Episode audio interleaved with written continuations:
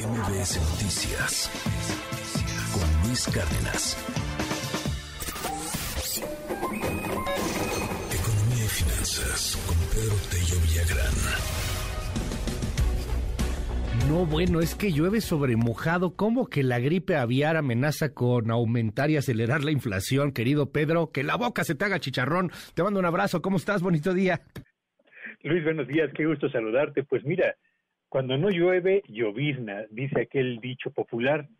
Y es que cuando los precios de los alimentos comenzaban a registrar ya una clara tendencia a la baja, de acuerdo con la información que eh, publica mensualmente la Organización de las Naciones Unidas para la Alimentación y la Agricultura, la FAO, resulta pues que un brote de gripe aviar, que ha sido el mayor brote en la historia de Europa, que ya se registra también en Estados Unidos, ha empezado a afectar, por una parte, la producción de aves y por la otra, la oferta disponible para el consumo humano, justo cuando estacionalmente comienza a aumentar el consumo de este tipo de productos, sea pavo, sea pollo, sea huevo, sea en piezas, sea en salchichas, sea en jamón, como quiera que sea, en la etapa final de cada año siempre se presenta un incremento estacional en el consumo de este tipo de carne.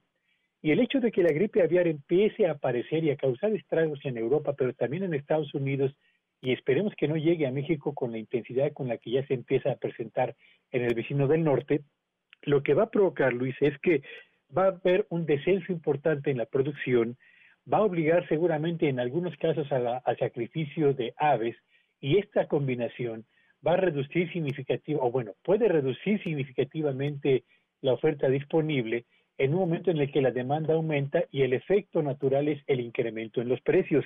De hecho, en eh, las últimas eh, evaluaciones que se han hecho sobre el desempeño en los precios de estos productos, se indica que el precio de la pechuga en Estados Unidos ha reportado ya un crecimiento del 112%, y en el caso de México, el aumento en el precio del pollo acumula ya un avance del 16%, casi el doble del crecimiento de la inflación. ¿Y qué decir del huevo? El huevo ha tenido un, incremento en su precio en lo que va de este año del 30%. Así que lo que parecía un cielo que empezaba a despejarse por el descenso en los precios de los alimentos a escala mundial, ahora encuentra un nuevo villano en la reaparición de la gripe aviar, que, insisto, empieza en Europa, ya está en Estados Unidos y seguramente en el eh, poco tiempo comenzaremos a observar sus efectos en los precios justamente de la carne de aves y del huevo, Luis. O sea, particularmente lo que más afectará pollo, ¿no? Pollo y huevo, este, ya de por sí que anda, que anda carísimo.